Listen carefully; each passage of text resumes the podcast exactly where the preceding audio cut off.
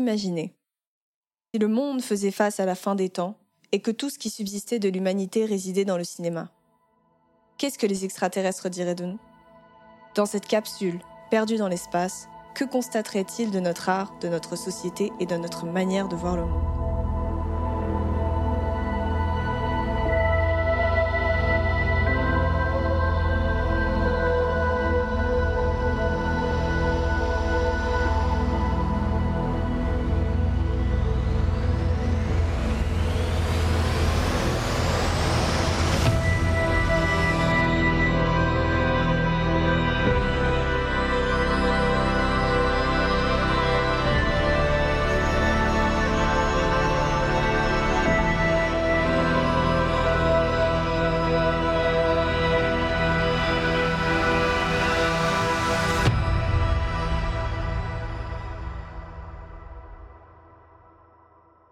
Alors avant tout, je tiens à préciser que oui, malheureusement, cet épisode contient des spoils.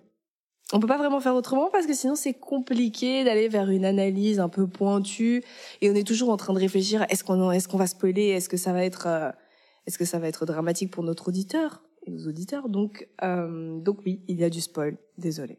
Donc on vous conseille fortement d'aller voir les œuvres car c'est tout simplement plus simple de voir les œuvres avant d'en parler. Et c'est aussi beaucoup plus intéressant si vous les avez vus, comme ça au moins vous pourrez avoir les, en référence euh, les lignes euh, qu'on cite par moment, ou alors même juste euh, le visuel. Enfin, petit conseil, apprendre ou à laisser.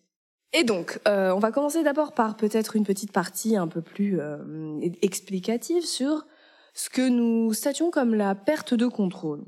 Nous nous intéressons à la perte de contrôle comme ici une fin du, du monde pour le, le protagoniste, mais en fait la fin de son propre monde. Et ce qui nous intéresse au final, c'est comment se caractérise cette perte de contrôle. Je pense qu'on peut dire sans, sans grande surprise que c'est une sortie de l'habitude. C'est un comportement ou un événement qui devient alors imprévisible et qui crée un sentiment d'inquiétude et de peur parce qu'au final, la situation échappe à ce qui a pu être imaginé, connu ou ce qui a pu être mentalement prévu. Donc en résumé, la fin du, monde du personnage démontre une fin des choses telles qu'elles ont toujours été, telles que ce personnage-là ou ce protagoniste les a toujours connues. Pour commencer, on va débuter avec le film The Game, qui a été produit en 1997 qui est un thriller écrit par euh, John D. Brancantu, qui a fait entre autres Terminator 3 et 4, et Michael Ferris, qui a aussi euh, écrit les deux derniers Terminator. Donc c'est un scénario qui a été écrit tout d'abord en 91, mais qui a ensuite connu plusieurs rachats de boîtes de production et qui a changé de réalisateur par deux fois. Donc le dernier réalisateur, celui qu'on connaît, c'est David Fincher, qu'on ne présente plus, avec un casting euh, très VIP avec entre autres Michael Douglas et Sean Penn. c'est un film qui a eu un accueil du public très très favorable et également un accueil positif pour la critique. Le résumé, très rapidement. Donc, euh, notre protagoniste s'appelle Nicholas von Horton, richissime homme d'affaires, distant et solitaire, fête ses 48 ans, l'âge auquel son père s'est suicidé en sautant du toit de la maison familiale. Conrad, son petit frère, aux mœurs, disons, assez légers, entre autres ancien toxicomane, lui offre en cadeau la carte de visite d'une société d'organisation de divertissement qui s'appelle CRS. Si ce dernier décide d'appeler, alors débutera ce qui est appelé le jeu. Ce que j'ai trouvé très intéressant dans ce film, c'est tout d'abord la configuration qui nous est offerte. Donc on a un personnage versus sa construction sociale, donc le personnage versus le jeu. Donc d'abord on a un jeu qui rend fou. Il rend fou parce que sa simple proportion de jeu, qui est censée être à la base un divertissement, se mute en quelque chose de complètement hors de contrôle.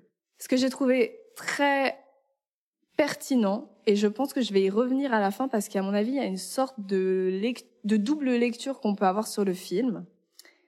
Ce que j'ai trouvé très pertinent, c'est qu'on a cette impression par moment d'énorme mastermind qui commande le jeu et qui a dans son pouvoir toute la ville. Et je pense que c'est vraiment cette dimension-là qui rend le jeu complètement euh, hors norme et hors de contrôle.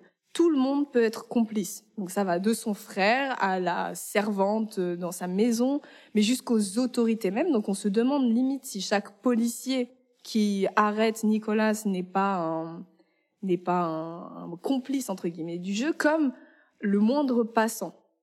Donc ici, on a un spectateur, comme le protagoniste, ne, ne pas en doute l'existence même du jeu, ou alors le fait que cela n'existe que dans la tête de ces derniers, ce qui est différent des deux autres films, dans lesquels on a une sorte de, de flou sur la véracité des actions qui nous sont montrées. Ici, c'est pas le cas. On n'a pas de flou. Déjà parce qu'on a vu le personnage de Nicolas procéder à toutes les démarches. Donc, il a appelé, il a fait les tests, euh, il s'est présenté aussi, je trouve, comme un personnage qui est très terre à terre, qui est très rationnel et qui semble qu'il ne voit, enfin, qu'il ne croit que ce qu'il voit. Donc, en gros, je pense qu'on peut dire qu'ici, on a une sorte de narrateur de confiance. On a un personnage à qui on peut faire confiance, ce qui, de nouveau, est pas forcément le cas, je trouve, dans Donnie Darko ou Take Shelter, où on a du mal à se situer par rapport à ce que le personnage principal voit ou croit. Donc ici, on a le personnage de Nicolas, qui est en fait un catalyseur de son propre chaos, parce qu'en fait, c'est lui qui choisit de jouer au jeu. Malgré tout ça, je trouve que l'acte 1, l'introduction du personnage et de son univers, enfin de son univers normal, classique, est assez long. Je trouve que on prend vraiment le temps de bien détailler sa routine, son caractère, son passé. Enfin, c'est vraiment une espèce de procédé, je trouve très américain et très très classique dans la manière de de montrer l'évolution d'un personnage, de montrer l'évolution d'une histoire. Donc par moments, je trouve que c'est c'est pas ennuyeux, mais c'est presque trop didactique et un peu un peu long aussi. Après, c'est important, je pense, pour que le spectateur euh, ressente une, une identification avec le personnage. Oui, je pense que c'est important, mais là, je trouve quand même que c'est très long. Après, c'est un personnage aussi qui est très caricatural dans sa manière de vivre, dans ses, euh, dans ses habitudes, dans sa, dans, même dans son caractère. Donc je trouve qu'on cerne assez vite le personnage froid, distant, un peu triste, seul. Et franchement, le jeu de Michael Douglas, je suis pas une très très grande fan de Michael Douglas, mais je trouve qu'il est très fort à jouer ce type de personnage-là et on capte assez rapidement dans son jeu, dans son regard ou dans son visage toutes ces subtilités-là. Euh, du coup, oui, je trouve qu'on est dans un rythme qui est assez lent pour le début. On attend vraiment que les, que les événements s'enchaînent. Et moi, je trouve qu'il y a une espèce de ventre mou un peu à ce moment-là. J'aurais aimé que ça s'enchaîne un petit peu plus vite, que l'action prenne... Parce qu'en soi, je trouve que l'histoire et la bande-annonce sont très accrocheuses. On a un personnage qui est un personnage catalyseur, mais ça prend énormément de temps à se mettre en place. Donc, euh, je pense que là, on aurait pu avoir peut-être un montage un petit peu plus dynamique ou alors une manière d'écrire le scénario qui aurait été plus dynamique. Pour moi, le vrai dynamisme de l'histoire commence vraiment, je pense, on est plus ou moins au milieu de l'acte 2 quand Nicolas fait connaissance de, quand il fait la connaissance de la serveuse avec qui il doit fuir dans la ville. Et là, ensuite, on a un rythme et une pression qui commence à monter crescendo et qui s'allie super bien à la perte de contrôle du personnage qui le dépasse de plus en plus. Par exemple, euh, pour donner euh, quelques faits comme ça, on a par exemple le taxi qui manque euh, de le tuer dans le fleuve, on a une fusillade, on a une course-poursuite. Là, je trouve qu'on commence à avoir vraiment l'histoire qui s'enchaîne, ce qui n'est pas forcément le cas avant. Après, justement, je pense que c'est intéressant, il joue de ça le fait qu'on sait jamais quand le jeu commence. Donc du coup, ça on a l'impression que ça, met du temps à se mettre en route, le récit à se mettre en route, tout, tout mais justement, on sait jamais quand le jeu commence. Est-ce qu'il a déjà commencé? Est-ce qu'on est dedans? Est-ce que euh, c'est la réalité? Est-ce que c'est la fiction? On sait jamais, et du coup, euh, on est perdu en même temps que le personnage. Donc, justement, je pense que le réalisateur, il joue beaucoup avec, euh, bah, pour le coup, nos sentiments, en, en apportant cette confusion pour le spectateur. Oui, je suis d'accord. Je suis d'accord que c'est important quand même. Il ne faut pas rusher non plus les événements ou ou la trame même de l'histoire. Et c'est vrai que justement, on ne sait pas quand est-ce que le jeu commence. Mais comme je dis, je trouve qu'on n'a pas tellement de flou. On n'a pas tellement de flou avec le personnage de Nicolas. C'est assez vite clair. Par exemple, je trouve que quand il y a le clown qui qui est retrouvé sur l'allée en face de sa maison, pour moi, c'est très très clair que le jeu a commencé et entre l'événement clown et par exemple ce que je disais euh, avec la, la, rencontre avec la, enfin, la fausse serveuse, on a, on a, on a énormément de, de, temps entre les deux. Ça, par exemple, je pense que ça aurait pu être plus, euh, plus dynamique quand même dans l'enchaînement. C'est vrai. Je suis d'accord. Mais bon, voilà. Euh, sinon, je trouve que le décor, la lumière, l'ambiance et les costumes sont tout à fait à l'image du protagoniste. Et ça, j'ai trouvé très malin parce que ça nous aide très rapidement aussi à, à, à rentrer dans l'univers du personnage. On a vraiment ce décor qui est très triste, froid, alors que je crois que ça, oui, ça se tourne dans la ville de San Francisco. Et je n'imaginais pas du tout la ville de San Francisco de cette manière-là. Je trouve qu'il y a quelque chose d'extrême. Moi, j'imaginais quelque chose de plus, euh, de plus solaire, de plus vivant peut-être. Alors que là, on, je trouve qu'on a une ambiance très triste, froide. Ouais, très éco-test. Voilà, exactement. Ça, moi, ça me fait plus penser à New York, qu'à, enfin, en tout cas, à l'imagerie de New York que j'ai plutôt que San Francisco. Et là, on a des, on a cette notion d'espace, mais pas cette notion de, de, de ville accueillante. L'atmosphère, pareil, c'est très froid. On a des plans, même si on a des plans avec des éclairages plutôt chauds par moment, on est quand même dans la plupart du temps une, une, lumière très contrastée avec des ombres très dures qui tombent sur les visages et qui les coupent. Même le décor, il est souvent plongé dans le noir. Il y a des parties du décor qui sont plongées dans le noir, ce qui est assez intéressant parce qu'on se demande justement toujours un peu ce qui peut surgir de ce décor-là. On a l'impression qu'il y a toujours euh, quelque chose qui est tapis dans le noir et qui, observe presque le personnage. Pareil pour les costumes, on a quelque chose de hyper classique dans les, dans les teintes, c'est très sobre. Donc on a vraiment un monde à son image, façonné exactement comme lui. Je trouve que ça montre vraiment bien l'extension du contrôle du personnage sur son univers. Après, justement, c'est intéressant de la manière dont on filme cette ville, justement. Parce que on a toujours ce cliché de Mexico qui est filmé avec un filtre euh, sépia, je sais pas quoi, pour montrer qu'il fait chaud, voilà. Et peut-être qu'on a, un inconscient collectif où San Francisco, c'est forcément le soleil, la côte ouest, euh, la Californie, tout ça. Et là, c'est intéressant de montrer un, une ville très urbaine quand même, avec un manoir genre isolé de tout, avec euh, où le personnage il sort énormément de nuit et tout. Et finalement, ça retrace pas mal la vie des personnes de la city typiquement des gens qui finissent très tard le soir, qui ne vivent, euh, qui vivent que dans des bureaux, euh, qui vont que dans des cafés très chics. Euh, et finalement, c'est un peu comme si, oui, voilà, c'était la, ville vue par le prisme de, du personnage, quoi. Et du coup, ça nous donne une autre facette de San Francisco auquel on est habitué à voir dans, dans les autres films. Oui, j'ai même l'impression que ça aurait pu être tourné à peu près dans n'importe quelle ville, que ça n'aurait rien changé. On sent que c'est vraiment dans la manière, dans le regard qu'on porte sur l'endroit, comme une sorte de de studio en fait, qui est presque très très malléable. Et en fait, peu importe l'endroit, ça aurait toujours été le même problème. Ouais, tout à fait. Une, un autre euh, aspect que je trouve assez intéressant par rapport, toujours en restant avec euh, avec Nicolas, c'est le rapport au corps qui est très très particulier. J'ai remarqué que c'est un personnage qui se blesse beaucoup. On a vraiment l'impression que ce, le le corps, c'est cet objet organique ah. qui, bien qu'il nous appartient, échappe quand même au contrôle par moment. Et en fait, le corps suit vraiment ses propres lois biologiques. C'est, ça peut être une extension du contrôle. On peut contrôler, par exemple, ses émotions. On peut contrôler, je pense, euh, la manière dont va bouger son corps et tout. Mais il y a quelque chose à propos de l'intérieur même du corps qui est complètement hors de notre portée et hors de notre contrôle. Et je trouve que Nicolas, il a cet esprit, cette allure presque robotique par moment, et toutefois, on se rend compte que le lien majeur entre la perte de son contrôle et lui-même passe par son corps.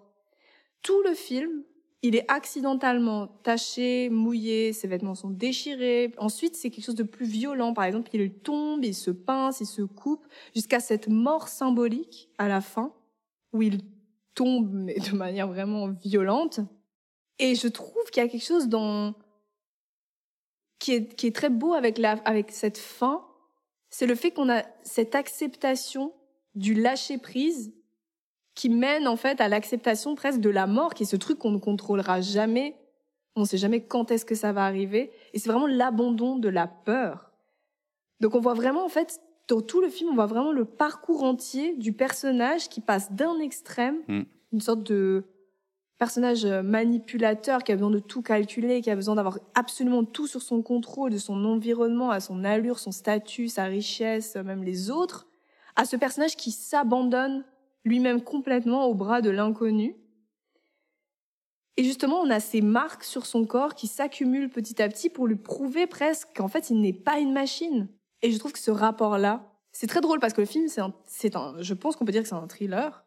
Mais pourtant, on a cette logique du film d'action qui est pas vraiment opposé parce que le thriller, il y a quand même cette chose de, il y a quand même cette, euh, ce besoin d'action, de mouvement et tout.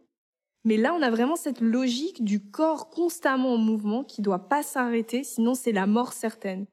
Et on remarque le rapport très très particulier aux blessures des héros de films d'action avec la plupart du temps cette apparence indestructible qu'ils ont du corps, ce truc presque mécanique, robotique. Et en fait, on a l'impression qu'il y a que les coupures, le sang, les blessures qui les ramènent à cette condition d'humain organique, de, de faux héros, qui est en fait fragile.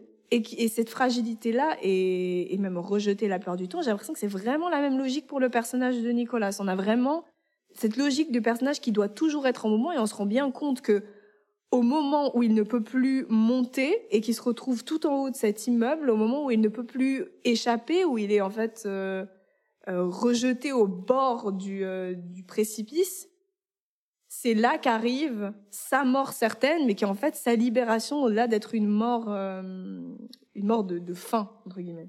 Bah, le parallèle que tu fais dans les films d'action, bah, typiquement, on le voit notamment dans Die Hard, où le personnage, il, Mhm. il est inarrêtable et le seul truc qui l'arrête, bah, c'est des, des débris de verre sur ses pieds nus ou. euh, Enfin, des. Oui, voilà, comme tu dis, c'est des, euh, des ecchymoses, des, blessures, des petites blessures qui freinent sa, progression, qui sont le seul euh, antagoniste limite du film et qui l'empêche euh, d'effectuer son, son rôle, quoi, sa, tâche, quoi. Mais ce que tu dis sur la mort, c'est intéressant parce que d'autant plus que le personnage dans le film, là, dans The Game, est confronté deux fois à la mort. Comme tu dis, il y a la fin où il l'accepte et tout, mais a un autre moment, dans le taxi, euh, quand le- il est enfermé dans, la, dans, la- dans le côté passager euh, du taxi, plongé dans, le, dans la rivière, euh, dans la baie de San Francisco. Et là, on voit un personnage qui littéralement ne veut pas mourir, quoi. Et du coup, il, il fait des pieds et des mains pour, pour sortir, et finalement, il arrive à survivre. Exactement. Et ce qui est intéressant, justement, c'est que quand, t'arrives à la f- quand on arrive à la fin et que le personnage décide de son propre plein gré de sauter, bah, comme tu dis, c'est une acceptation de la mort et tout. Et c'est euh, un personnage qui accepte de, lâcher prise et de plus euh, s'attacher, euh, s'agripper aux choses comme auparavant dans le film.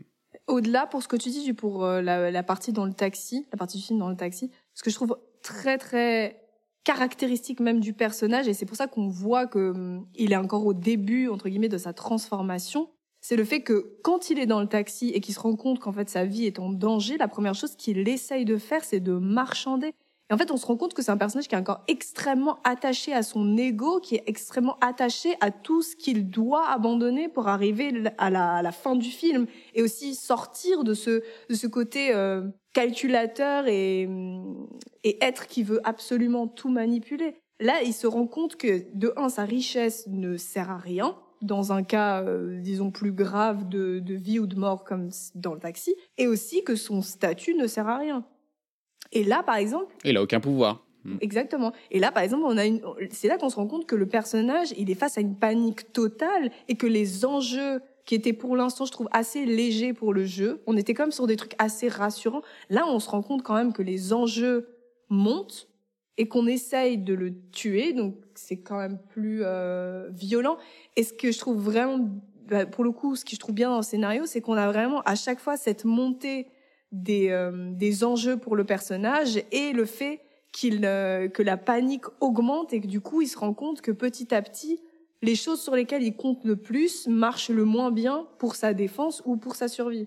Mais c'est un homme, c'est un homme très enfantin. Un, je, et je pense que c'est tout, euh, c'est c'est toute la caractéristique du, du personnage. C'est cet homme qui veut tout manipuler. C'est cet enfant en fait qui veut tout manipuler justement parce qu'il est complètement il est complètement perdu parce que il y a eu, enfin, je pense qu'il y a eu la mort très traumatique de son père et le fait qu'il n'a jamais pu passer au-dessus de ça. Et donc, on a d'un côté un, un- l'homme euh, très viril avec ce, ce statut, cette richesse, sa domination qu'il étend sur les autres et sur son environnement et aussi sur lui-même. Et de l'autre côté, ce c'est cet, cet enfant qui est complètement perdu, qui sait pas quoi faire. Il y a un plan qui est extrêmement parlant. On a sa, sa servante qui est une vieille femme en plus qui s'occupe de lui.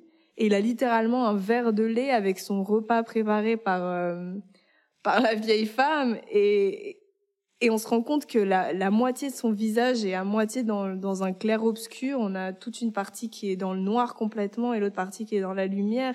Et on, et on se rend compte à ce moment-là de la part d'ombre qu'il y a et qui plane au-dessus de lui. surtout au moment où le film se passe, il vient d'avoir le même âge que, que celui où, voilà, où son père a, a mis fin à ses jours. Donc on, on sent vraiment cette, euh, le fait qu'il est désemparé à ce moment-là.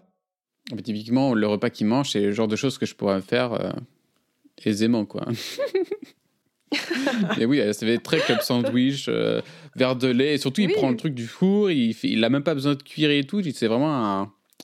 Ben, assister en un sens, en mode. euh, Exactement. il peut pas vivre sans, la- une- sans le crochet d'une personne qui prend soin de lui, quoi. Donc, du coup, c'est typiquement le comportement d'un enfant ou d'un d'un adolescent, quoi.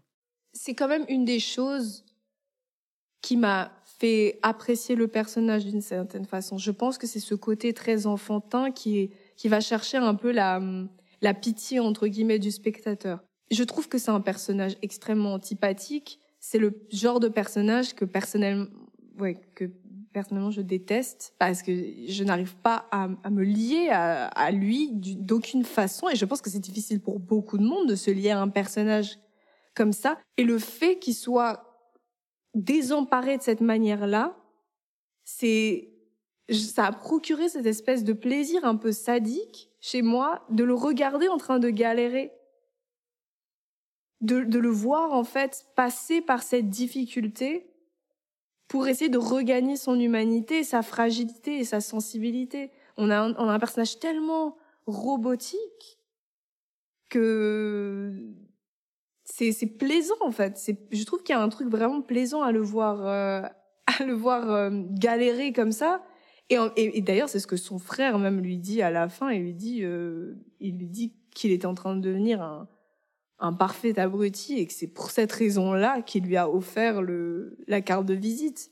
C'est intéressant parce que du coup, tu as eu le regard de, comme d'une personne qui observait un enfant galérer avec un casse-tête, mais qui était un peu fier que le mec, que le, gosse réussisse à, à le résoudre, quoi. Limite. Oui, oui, oui, c'est exactement ça. Parce qu'à la fin, en fait, plus il avançait dans sa quête personnelle, plus moi j'arrivais à me lier au personnage, plus j'avais pitié de lui quand il avait euh, des difficultés, plus je, plus j'ai commencé à avoir de l'empathie pour lui. C'est vrai qu'à la fin, quand je l'ai vu se jeter, bon, il avait tiré sur son frère. Et du coup, c'est vrai que quand je l'ai vu se jeter du haut de l'immeuble, à partir de ce moment-là, j'avais une vraie empathie qui s'était créée avec le personnage. Ce qui n'était, ce qui n'était pas le cas si c'était arrivé au début du film, bah, j'aurais été complètement, je pense, euh, j'aurais eu ce côté très froid et distant. Alors que là, c'est là j'avais réussi à créer quelque chose avec lui parce qu'on on voit vraiment, en fait, on voit le personnage regagner de l'humilité, regagner une fragilité, une sensibilité qui fait de lui un humain, ce qui n'est pas du tout au début du film. Non, mais enfin, je, suis d'accord avec ce que tu dis, même si, bah, bah, pour le coup, j'ai pas. J'ai totalement ressenti euh, la relation avec le personnage différemment. Et pour le coup, je pense que c'est le but du film, c'était ça, c'était littéralement qu'on on soit totalement avec en empathie avec le personnage tout le long du film. Au final, je pense que le, le film ne cherche pas tellement à nous faire aimer le personnage, mais plus à nous faire, malgré nous, comprendre et ressentir ce qu'il ressent. Et du coup, forcément, on, on l'aime pas plus que ça. Au contraire, ça reste toujours quand même un connard un peu moins con, un peu moins euh, machin, mais il reste toujours quand même euh, un connard.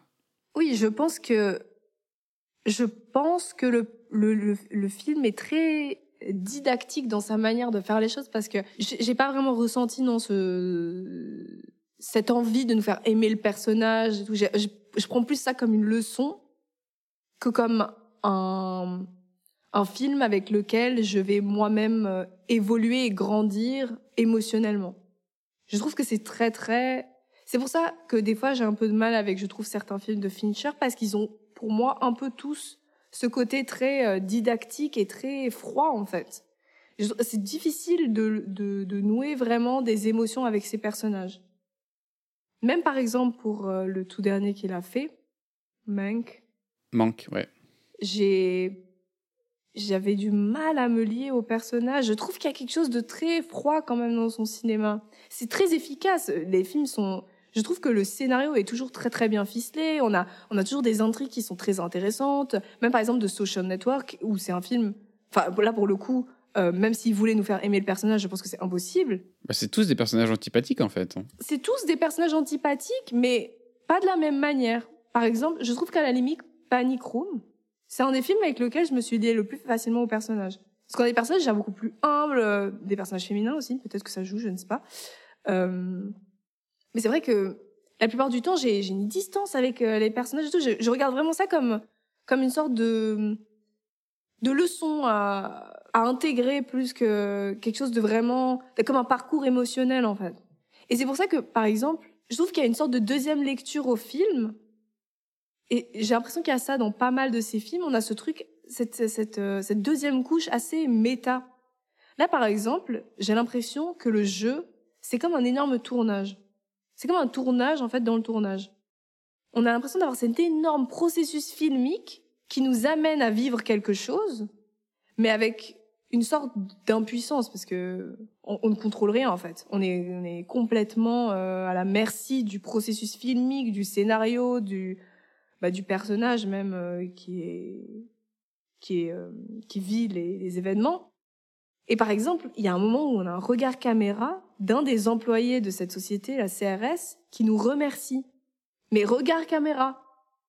C'est très très étrange. Ah, je l'ai pas noté celui-là. Donc moi, je l'ai vraiment vu comme un comme une sorte de ouais de, de dimension méta euh, où on nous montre un tournage dans le tournage avec des figurants, euh, un scénario écrit, des acteurs, des bah, même le double jeu par exemple du petit frère de Conrad. Enfin c'est de celui qui fait passer les tests au début du film et tout, euh, qui joue un acteur, qui joue un acteur. Oui. Là, on a quelque chose. Euh... Oui, c'est méta discursif euh, totalement. Exactement, mais on a vraiment une dimension très multicouche, voilà, avec beaucoup de avec beaucoup de double sens je trouve qu'il y a aussi un côté peut-être un peu jeu vidéo. Par exemple, quand la télé, elle se met à parler. Ah bah oui, là, ça fait... Là, typiquement, c'est une expérience euh, de réalité virtuelle, typiquement. Exactement. On a, on a vraiment cette télévision qui nous donne des instructions. On a les clés qu'il doit trouver avec ce côté un peu chasse au trésor, quête. Je trouve qu'on a, a, vraiment des doubles, doubles grilles de lecture pour, euh, pour ce film-là. Et en plus, ce que j'ai trouvé très très drôle, c'est il y a la chanson euh, White Rabbit de Jefferson oui. Airplane. Je l'avais déjà entendue, je me demandais d'où elle venait. Elle venait du trailer de Matrix. De Matrix, Matrix. exactement. Ouais. Et cette chanson, elle m'avait déjà... elle m'avait déjà perturbée à l'époque parce que c'est vraiment toute une métaphore. Oui, sur Alice au Pays des Merveilles. Non-sens, voilà, sur Alice au Pays des Merveilles.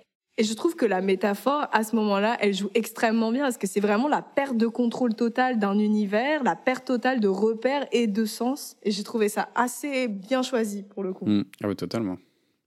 Euh, de mon côté, euh, je trouve que c'est super intéressant de ce que fait le film au début pour présenter son personnage. Notamment un personnage qui travaille dans les finances, qui travaille dans les actions, ce qui n'est pas du tout anodin, car c'est un travail où, euh, où le personnage, où, la, où, les personnes doivent être très calculateurs, où on doit avoir l'habitude de prédire les fluctuations du marché, de contrôler l'incontrôlable, de contrôler les crises, euh, tout, toutes les, les, choses qui peuvent euh, subvenir, euh, voilà. Et le, le, taf justement du personnage, qui s'appelle comment déjà?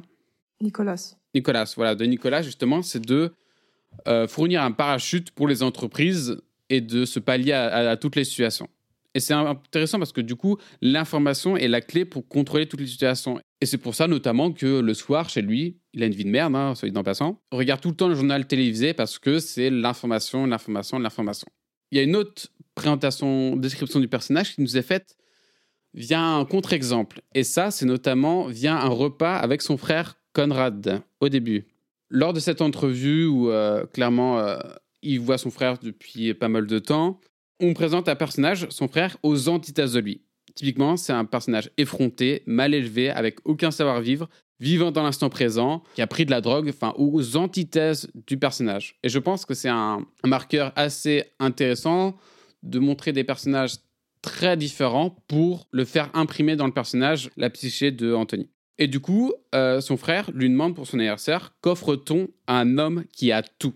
Et justement, je trouve que c'est le cœur du film. Un personnage qui va se confronter à la seule chose qui lui manque, à savoir l'imprévu, la surprise, voire un nouveau sens à sa vie. Et c'est intéressant parce que du coup, la réaction de l'autre plus tard dans la conversation, c'est je déteste les surprises.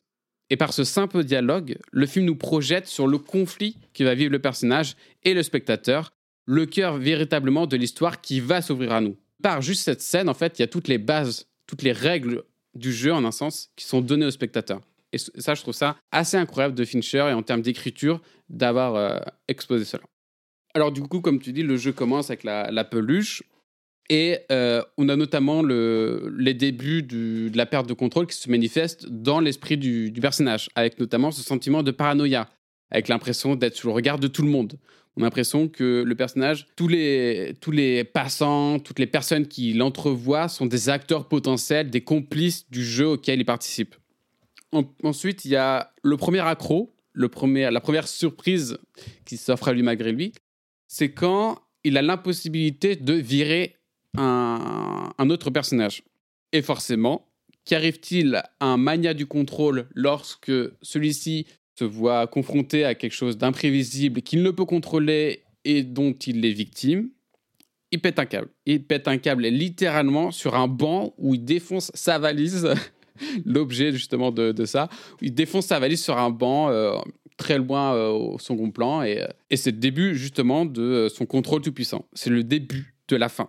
Et puis, là, le jeu prend des dimensions assez incroyables où la prétendue aventure d'un soir dont il a aucun souvenir, mais dont il y a l'épreuve, et eh ben ça se retourne contre lui comme une machination.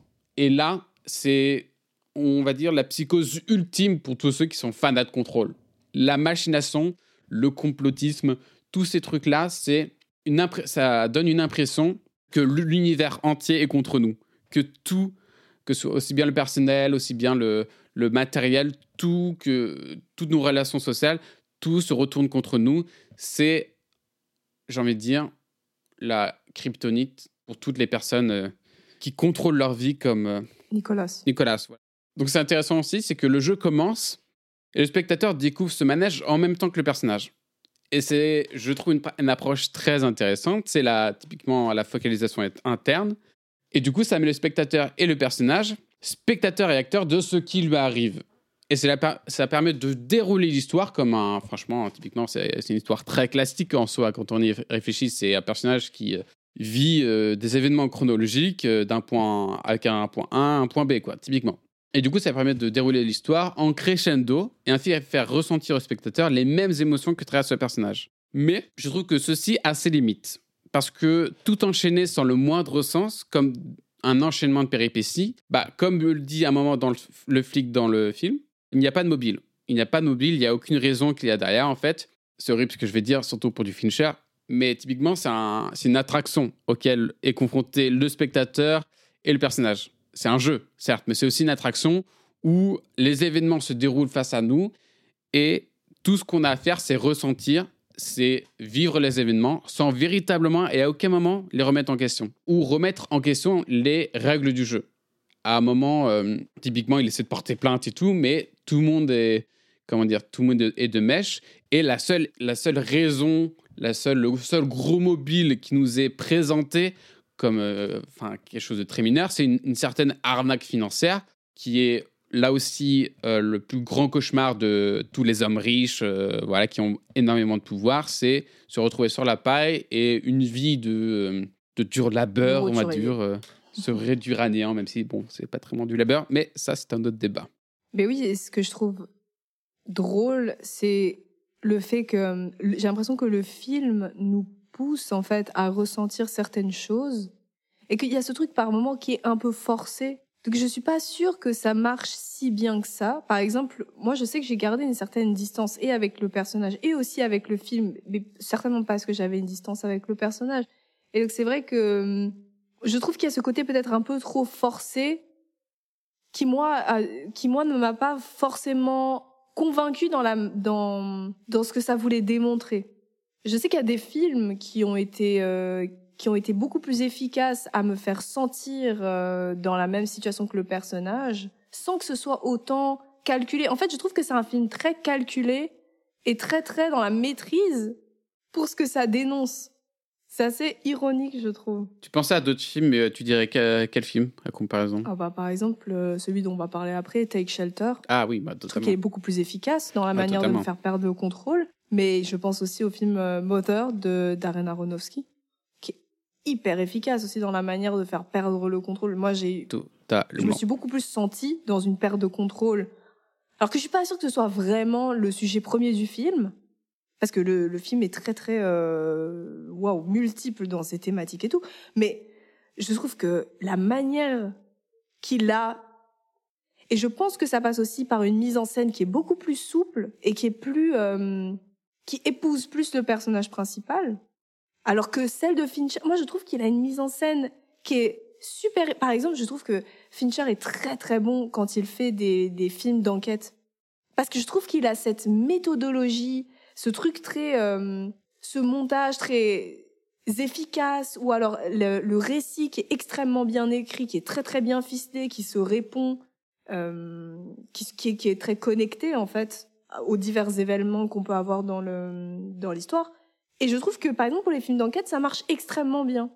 Je n'ai aucun problème à regarder un film d'enquête de 2h30 qui est fait par Fincher parce que je trouve qu'il y a une il y a une logique dans la mise en scène qui épouse parfaitement celle de la de la de la méthodologie si on veut journalistique par exemple ou alors euh, ou du, du, droit ou de l'enquête enfin bref euh, alors qu'ici, on est dans un truc presque où on aurait envie que ça parte en vrille plus, alors qu'on reste sur des bases très très fermées de, de mise en scène euh, bah, classique, entre guillemets. Et justement, je pense que c'est là le problème du film, en fait. C'est que le film est dans un entre-deux. Mm-hmm. Un entre-deux où il a à la fois un film d'enquête qui veut nous faire montrer qui est le grand Manitou, quel est le... est-ce que c'est une machination Du coup, c'est un peu un personnage qui enquête sur SRS. Euh, Et en même temps, il est aussi dans le procédé du ok, faut que je fasse ressentir ça au personnage.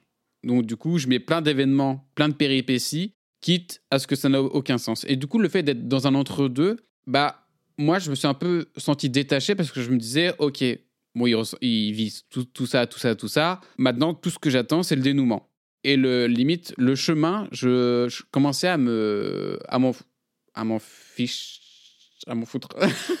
Et comme tu dis, Fincher est très bon pour les films d'enquête. Quand on voit Zodiac ou même The Manhunter, le mec est très bon pour les, pour les enquêtes ou. Attends. Ah, ou même Gone Girl, ouais, c'est de l'enquête typiquement. Mais là, le fait qu'il a le. Désolé de l'expression, le cul entre deux chaises, eh ben c'est pas efficace. Ça marche pas du tout. Et, moi, je trouve ça dommage. Je trouve ça dommage. Après, il reste quand même très bon dans ce qu'il fait. Et c'est vrai que le film est très dictique, tu vois, mais. Oui il arrive quand même à servir assez bien son propos, mais je pense que c'est le genre de réalisateur qui est quand même dans un... je trouve ça extrêmement ironique parce que je trouve que c'est vraiment le réalisateur du contrôle en fait. Et il fait un film justement où il faut se détacher du contrôle. Et je trouve que c'est quelqu'un d'extrême. Bah, on l'a vu par exemple pour le film, le dernier film qu'elle a fait. Manque, c'est exactement ça. C'est littéralement des acteurs qui racontent à quel point il fait, euh, 48 prises, ouais. un nombre de prises voilà, voire plus, hallucinant pour une séquence où il fait tourner des acteurs, enfin il fait jouer des acteurs dans des dans des plans dans lesquels il ne figure pas la caméra. C'est du contrôle à la, Orson Welles, qui va parfaitement avec le propos du film. Et je trouve que c'est extrêmement ironique de voir un homme qui a pas probablement des des, enfin, des problèmes similaires à ceux de son personnage et qui fait un film pour dénoncer justement le fait qu'il faut sortir de ce truc-là. Sauf que son film s'est enfermé dans une structure qui est extrêmement maîtrise, enfin, qui est extrêmement dans la maîtrise, qui est dans le contrôle et qui, du coup, n'a pas ce truc de folie qui peut-être marcherait encore mieux. Alors que, par exemple, un film, bah, on va en parler après, mais un film comme Donnie Darko, c'est un film qui se permet des choses et qui est, hors genre, qui est, hors limite, qui est, qui est dans son propre univers. Et je trouve que le propos se sert vachement mieux d'une structure qui est malléable plutôt que de la structure stricte et sévère qu'il applique à, enfin, que là, Fincher, par exemple, applique au film, je trouve. Mais je pense aussi, c'est plus simple dans les deux films qu'on va parler après, c'est que la réalité entre la, enfin le, la manière dont la fiction se mêle à la réalité permet de justement de d'avoir cette confusion chez le spectateur, chez les personnages, qui est beaucoup plus plausible, paradoxalement, que avec une approche ultra réaliste de The Game où, euh, en fait tout doit avoir une explication où tout euh, en fait mais en tout cas ce, ce qui est dingue quand même dans The Game tu te rends compte finalement que c'est un fantasme de David Fincher. Quand David Fincher met en, scène euh, l'acteur Michael Douglas typiquement il se met à sa place. Il se met à sa place en tant que personnage, il se met à sa place aussi en, en tant que réalisateur, où typiquement, bah, le film c'est quoi? C'est SRS qui mène à la baguette un personnage pour son divertissement. Et nous, en tant que qualité de spectateur, c'est quoi? C'est un réalisateur qui mène à la baguette des spectateurs pour le divertissement du spectateur. Enfin, c'est assez dingue quand même. Et, euh, Oui, c'est pour ça que je dis, pour moi, c'est la structure méta du film, elle est indissociable du, du récit en lui-même. Exactement. Ah bah exactement. Mais du coup, bah, c'est un peu... euh, Oui, c'est un peu, voilà, euh, Fincher qui, qui fait Mumuse. Nous, qui sommes un peu euh, les jouets de Fincher. Donc, certes, c'est efficace, certes, ça marche. Certes, on ressent la perte de contrôle comme le, le personnage, mais on sent aussi que il y a un peu des, des ficelles euh, qui nous contrôlent et qui nous forcent à ressentir telle ou telle chose. Mhm. Et ça, peut-être, c'est peut-être la, hum, la, ouais, peut-être un point, pas un point négatif, mais les- une des limites euh, du film. Ouais, je suis d'accord.